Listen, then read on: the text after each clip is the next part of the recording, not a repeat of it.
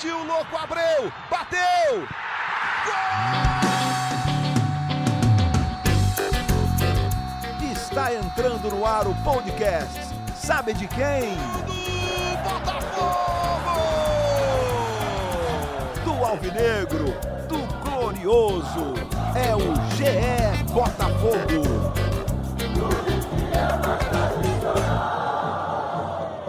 Fala, torcedor alvinegro, tá começando o episódio 35 do podcast GE Botafogo, ainda na quarentena. Eu sou o Luciano Mello aqui na minha casa e lá da casa dele, ou do sítio dele, para ser mais exato, tá o Davi Barros, um dos setoristas da Globo de Botafogo. Como é que você tá, Davi?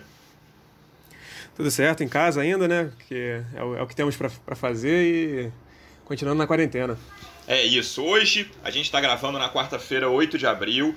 Faz dois anos do último título carioca do Botafogo, 2018, naquela final épica contra o Vasco. Gols 49 do segundo tempo do Carly. E depois Gatito mais uma vez brilhando nos pênaltis e dando o título ao Botafogo. 21 título estadual do, da história do Botafogo. Então eu conversei com o Davi antes do início para a gente falar um pouco desse jogo, Davi. Qual é a tua principal lembrança desse jogo? Assim, é do momento que aquela bola entra do Carly? Como é que você. O que, que você lembra daquele 8 de abril de 2018? Não, eu lembro bem do, do, lance do gol mesmo, porque foi um negócio muito chorado, assim.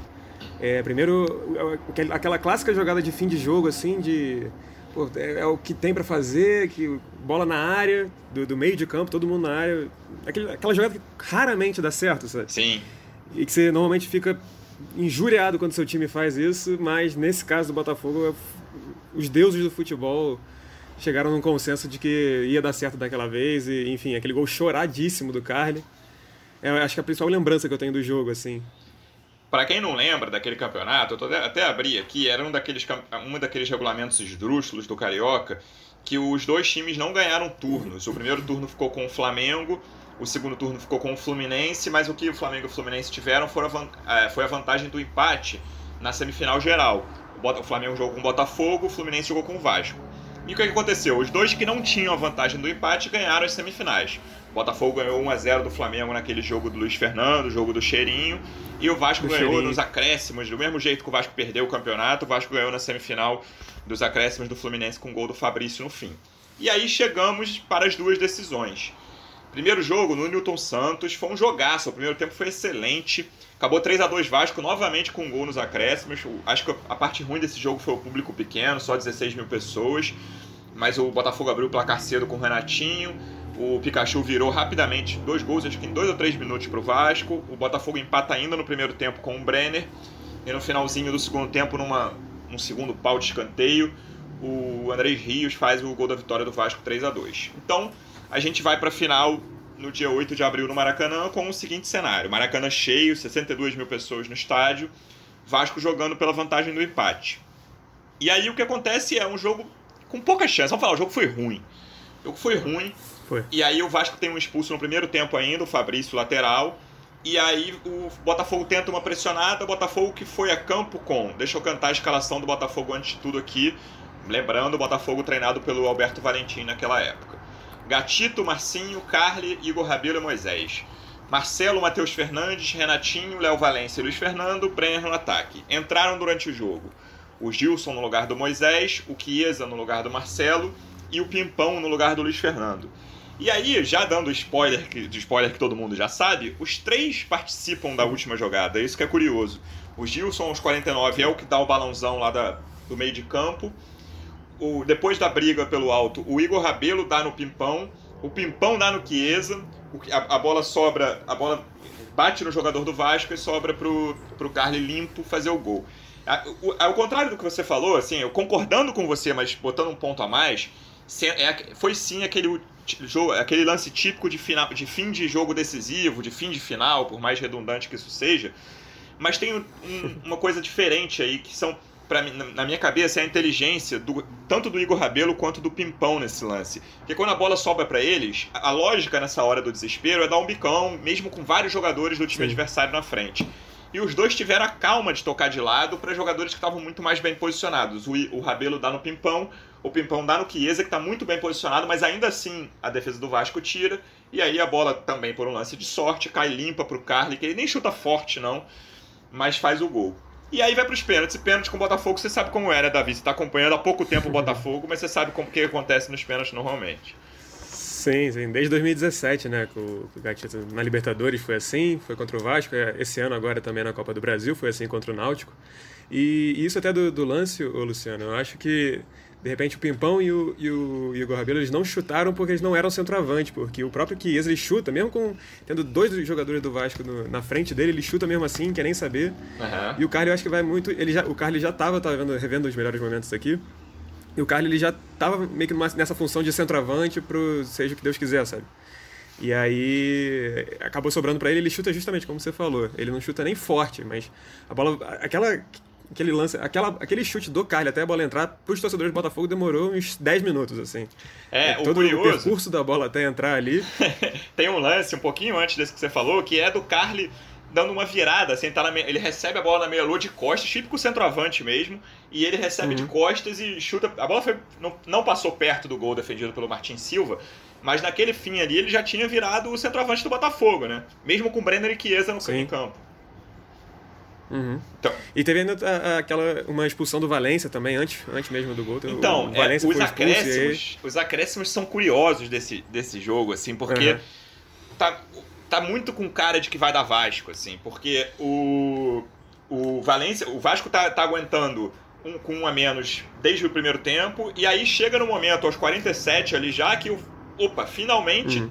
tá igual, né? 10 contra 10, porque o Valência faz uma falta poupa pra caramba no, no Henrique, lateral que jogou no meio nesse jogo. O Vasco jogou com Sim. dois laterais. Acabou que o Henrique foi, foi pra lateral cedo porque o Fabrício foi expulso, mas o Fabrício e o Henrique virou um ponta esquerda. E aí ele tá atacando, é na, meia, na intermediária de ataque do Vasco, o Léo Valência, que já tinha amarelo, faz o tomo vermelho. E aí tem é, um... O amarelo que ele tinha recebido. Desculpa, Luciano. Fala, o amarelo fala. que ele tinha recebido três minutos antes. Exatamente. O Léo Valência, que enfim, o, não o é. Valência não chega a ser um jogador tão querido pela torcida alvinegra assim. E não, não deixa nenhuma saudade, assim. E logo e depois. tava até desse... revendo o próprio. Fala. Eu tava revendo o tempo real aqui também do, do Globoesporte.com. O nosso ex-estagiário saudoso, Fábio Cardoso, Stallone. Uhum. Um abraço para ele. Ele colocou que a torcida do Vasco começa a acender sinalizadores. Num instante seguinte, sai o gol do Botafogo. Aquele Aquela esse clássica jogo, zicada, assim, sabe? Esse jogo teve vídeo que viralizou, cara, que, de, de torcedor do Vasco já que tava fazendo live para mandar pros amigos, sabe? Porque faltavam 45 segundos. O, o, juiz tinha dado 5 de acréscimo, então íamos até 50 e o gol saiu aos 49 e 15. Uhum. Então tava nesse clima. E aí, ainda nos acréscimos, se você reparar no, no nosso tempo real, tô com a mesma página aberta que você. Esse, lance do Andrés Rios, de escrito aos 48, ele tenta dar uma enfeitada hum. dentro da área, que é um, uma coisa que, assim, é a hora que o torcedor alvinegro pensa, cara, apesar de ter 10 contra 10 nesses dois minutos, ainda tem uma esperança, que essa, essa enfeitada em final, boa parte das vezes é castigada. E aí, um, dois, uhum. um minuto depois, o André Rios foi aos 48, aos 49, o que a gente descreveu aqui, o Davi, vamos dar uma parada, que vamos, vamos ouvir a narração do Luiz Roberto para esse jogo, para esse gol? Vamos, vamos sabe de quem, gol do Glorioso. Luiz, com você a narração do gol do Carly. Olha o Gilson, ele faz o levantamento, vai chegando, Chiesa subiu, caiu, Igor Rabelo arrumou pro Pimpão, no meio, Chiesa bateu, Joel Carly,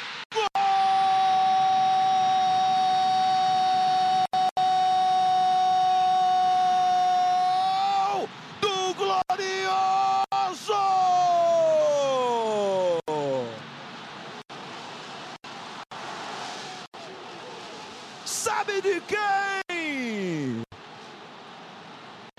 É do capitão Joel Carli. É o nome da emoção. Aos 49 minutos do segundo tempo, ele virou atacante. E no bate-rebate a bola procurou o argentino. Grande Luiz Roberto, que golaço, que narração para ficar guardada na memória do torcedor alvinegro. Davi, dois anos depois, muita coisa mudou. Tem pouca gente desse time no Botafogo ainda, né, amigo? Pois é, isso eu acho muito curioso, né, Luciano? Você para perceber, assim, são dois anos, de certa forma é um tempo curto, né? Mas daquele, dos relacionados daquele jogo, dos 23 relacionados, que era, se não me engano, que, que era permitido, ou até mais, se bobear, o Botafogo só tem hoje em dia no, no elenco cinco jogadores. Então, que são Gatito Fernandes, o herói, que é titular até hoje, indiscutível. Marcinho, que não tem jogado, que foi titular naquele jogo, mas não tem jogado por causa da. Além da paralisação, óbvio, mas porque ele operou o joelho no início do, do, do ano, em janeiro, no início de janeiro, ainda antes da pré-temporada que o Botafogo fez lá em Domingos Martins. Outro titular daquele, daquele time era o Joel Carli, que já agora já perdeu posição, aparentemente seria o quarto zagueiro, talvez, na, na fila, atrás do, do Canu e do, do Renato, além do, do Marcelo, que é titular indiscutível. O, o Canu passou essa, chegou nessa paralisação como titular. E além deles, tem também o, o próprio Marcelo Benevenuto, que estava tava no banco naquela época, e o Gustavo Bochecha, que também não deve ser aproveitado pelo Botafogo. Então, assim, de fato, daquele time, de, de todos os jogadores que sobravam, de todos os jogadores que estavam naquele ano, só cinco estão no elenco e só três são titulares ainda hoje em dia. Então é uma, é uma reformulação impressionante assim do Botafogo. É, os times mudam muito, né? Impressionante. Muito, muito. São, e aí inclui os jogadores que foram vendidos, como o caso do Igor Rabelo, do. do Caramba, esqueci o nome dele, do Matheus Fernandes Sim. também, que agora tava, tava no Palmeiras, já estava no time do Ronaldo. Desculpa, Luciano, esqueci de um também, o Luiz Fernando, o próprio tá, fez o é, cheirinho foi também. Titular. Então são. Foi titular. Então são seis, não são cinco, desculpe. O próprio então, Vasco também eles... muda, muda, muito nesses dois anos. Já estou vendo a escalação do Vasco aqui: Martin Silva, Rafael Galhardo, Eraso, Paulão e Fabrício. De Sábato, Evander, Pikachu, Wagner, Henrique e Riascos. Desse time titular, só o Pikachu e o Henrique estão no clube, ainda menos que o Botafogo, né? Sim, sim, exatamente. E... Mas é essa questão da reformulação, e, e passa muito por questão de, do time não ter dinheiro, né? O Botafogo já sofre com questão financeira, já não é de hoje, não, não, é nem de dois anos atrás também, é uma coisa é uma coisa que vai se meio que uma bola de neve, sabe? Então, e o Vasco também passa por isso, então assim, esse problema financeiro, de fato, eu acho que influencia muito nessa questão da tanto na retenção dos jogadores que o, que o clube quer quer manter, né? Como próprio era o caso do Igor Rabelo, foi o caso do Gabriel no ano passado, e o Botafogo não conseguiu segurar mas também até de contratações pontuais, às vezes, que é uma coisa que não acontece também. O Botafogo, esse ano, por exemplo, contratou 12 jogadores. É, às vezes o cara dá, vai, vai bem, aí logo vai embora também, né? Fica um ano só, isso acontece uhum. muito. Eu queria falar mais um pouco do Carly. O Carly chega ao Botafogo em 2016, é um cara longínquo no elenco, enfim, quatro anos de clube. E nesse dia de 2018 ele viveu o auge da carreira dele pelo Botafogo. Imagina, muito provavelmente o auge uhum. da carreira dele, que ele passou por clubes menores antes de chegar ao Botafogo. E o último ano, principalmente, de 2019 para cá, marca uma queda do Carly, né, da vida. O Carly, não vou dizer ídolo, mas o Carly foi um jogador, é um jogador com história no Botafogo, esse, esse gol tá marcado. E ele foi durante três temporadas, eu diria, 16, 17, 18, um dos três principais jogadores do Botafogo. Não tenho muita dúvida de, uhum. de dizer isso não mas ele começou uma queda na, temporada passada e esse ano me parece aí a sensação é minha, eu quero saber se você sente o mesmo sendo setorista do dia a dia. Me parece estar tá caminhando uhum. para o fim essa relação entre Carly e Botafogo. Sim, sim. O, o Carly ele teve essa queda de rendimento já desde o do meio do ano passado, principalmente, né? Que aí o Marcelo e o Gabriel passaram a fazer uma boa dupla de zaga. E como o Marcelo hoje em dia ele é um titular incontestável, inquestionável, assim, é uma unanimidade, na minha opinião, até o melhor jogador do Botafogo no ano, até a paralisação. Ah, concordo. Ele, ele acaba tomando a posição da, da zaga pela direita, já que ele é destro, e o Carly teria que jogar na, na, fazer a defesa pelo lado esquerdo. E ele não é canhoto, ele é destro, então ficaria uma, uma zaga um pouco torta. E justamente era a, a faixa que o Gabriel ocupava. Então, além de ter essa diferença na, na posição, eu acho que realmente, talvez dada a idade, não sei precisar exatamente o que, que pode ser a, a causa para essa queda técnica do Carly, mas ele realmente, de, desde o meio de 2019 para cá, ele deu uma caída considerável, assim. E, e aí eu acho que ele estava na. A gente colocou ele, o Carly naquela seleção, nas opções de seleção do século, né, do, do Botafogo. E, e, na minha seleção ele, ele, era titular, inclusive, principalmente pelos anos que ele fez, de, é, sem contar 2019 e 2020. Porque justamente esse título, para mim, é, é muito marcante. O Carly ter feito esse, esse, esse, o gol e era o capitão, enfim. Ele realmente é um, é um personagem importante nesse. Por exemplo, se eu não me engano, de, de, desde o Sidorf, talvez que o, o Botafogo não tivesse um cara tão marcante, tão presente, assim, um xerife, um cara que que impusesse respeito, sabe? Então eu, eu vejo mais dessa forma. Mas assim, a, ele tem um salário alto, realmente. O, tinha um contrato também grande quando, quando renovou com, com o Botafogo e algumas pessoas da diretoria já não, não, não, fazem tanta questão dele, é que é mais ou menos o mesmo caso do, do Cícero, de certa forma, que são jogadores caros, Sim. que não são tão utilizados, não tem o retorno técnico também que o Botafogo espera.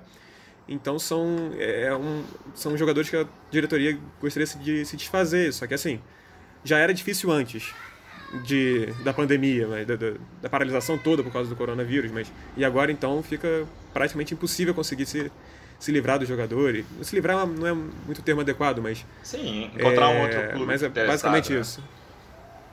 Hoje Exatamente. É, saiu uma matéria até no New York Times sobre o futebol alemão e uma das conclusões principais é o cara, a palavra que ele usa, o jornalista, é o colapso do mercado de transferências. Assim, 2020 ao que tudo indica, vai ser o ano mais fraco da história, pelo menos, sei lá, vai, nos últimos 20, 30 uhum. anos, o ano mais fraco para mercado de transferência. Sim, sim. E não só de transferência, no caso dos times brasileiros, tem uma questão primordial que é o pagamento de salário, né? É, o Botafogo já sofre com isso há um bom tempo, outros times também, e o Botafogo pelo menos assegurou que, que pagaria integralmente os meses de março e abril, né? justamente pensando nos, no, no bem-estar dos funcionários, dos jogadores, enfim. É isso. Davi, só pra gente entrar na, na, nos pênaltis, tá? pra gente fechar o capítulo da final de 2018, 4 a 3 para quem não uhum. lembra, eu vou, eu vou, cantar os batedores aqui do Botafogo. O Pimpão é o primeiro a perder de todos, hein? Brenner fez, Sim. Pimpão perdeu, Gilson fez, Marcinho fez, Renatinho fez. Pelo Vasco, Wagner fez, Andrés Rios fez, o Erle perdeu, o Pikachu fez e Henrique na última cobrança. O Gatito pega, o Gatito pega as duas que o Vasco perdeu, o Erle e Henrique, e dá uhum. o título para o Botafogo. A gente vai encerrar daqui a pouco esse podcast com a narração do, do Luiz Roberto, sabe de quem? Pro Gatito, pro título do Botafogo. Pra, antes de fechar, Davi, o, foi o tema principal do Sim. nosso último podcast. Hoje a gente voltou no Globoesporte.com a publicar uma matéria sobre isso. Obi Mikkel, tá pensando? É, é, é a velha história de Ayatio Rei? Estou pensando? Como é que é? É, o Obi Mikkel aparentemente é uma situação um pouco diferente do, do Yaya Re, porque é, não, não tem tanta. Acredito que a pressão do próprio Botafogo, na, digamos, num, em um retorno do tamanho do Yaya Touré, eu acredito. Uhum. É, o Obi Mikkel, ele tem essa questão de da, a, a, pandemia do coronavírus para também deu uma, uma esfriada nessa negociação. E mas ele disse a entrevista à ESPN dos Estados Unidos que realmente ele pensa em. Ele, está pensando, está cogitando essa possibilidade, né? E. Mas assim, ainda é tudo muito nebuloso, sabe? É, ele diz que avalia a ideia, mas não tem, tem, tem um pouco de dúvidas, digamos assim. É, vamos ver, vamos esperar. Espero que não seja uma novela tão longa, né, quanto foi a do, a do com tantas idas e vindas. Imagino que a gente vai Sim. ter a definição disso quando voltar ao futebol por enquanto, a gente fica esperando o futebol e o Obimic, Ana Davi.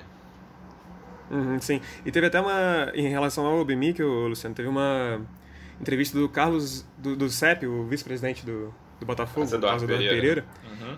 é, dizendo que ele, ele, na opinião dele, que não, não é ligado a. Ele é vice-presidente do clube, mas não é ligado à chapa, hoje em dia, política do, do, do Nelson Mufarrete, que é o presidente, mas ele tem algumas discordâncias ali. Mas ele diz que a prioridade acredita que seja pagar salário. Ele disse isso em entrevista ao, uma, ao, a live do, no YouTube do Jorge Nicola, mas ele falou que a prioridade do Botafogo deveria ser pagamento de salário. E não contratação de Obemic ou do Yato Rei, enfim. É isso. Davi, vou te agradecer. Muito obrigado. Bom trabalho. Tem muita notícia de Botafogo mesmo na quarentena. Bom trabalho e fique em casa, Davi. Um abraço. Um abraço, Luciano. Até a próxima. Valeu, pessoal. Fiquem aí com a narração do Luiz Roberto para o último pênalti do Vasco, batido pelo Henrique e defendido pelo Gatito, dando título carioca para o Botafogo de 2018. Aquele abraço, até a próxima. Tchau. Henrique, pé esquerdo, defesa, sabe de quem? Gatito Fernandes, o glorioso é campeão carioca 2018! Pela vigésima primeira vez em sua história, o Botafogo é campeão estadual!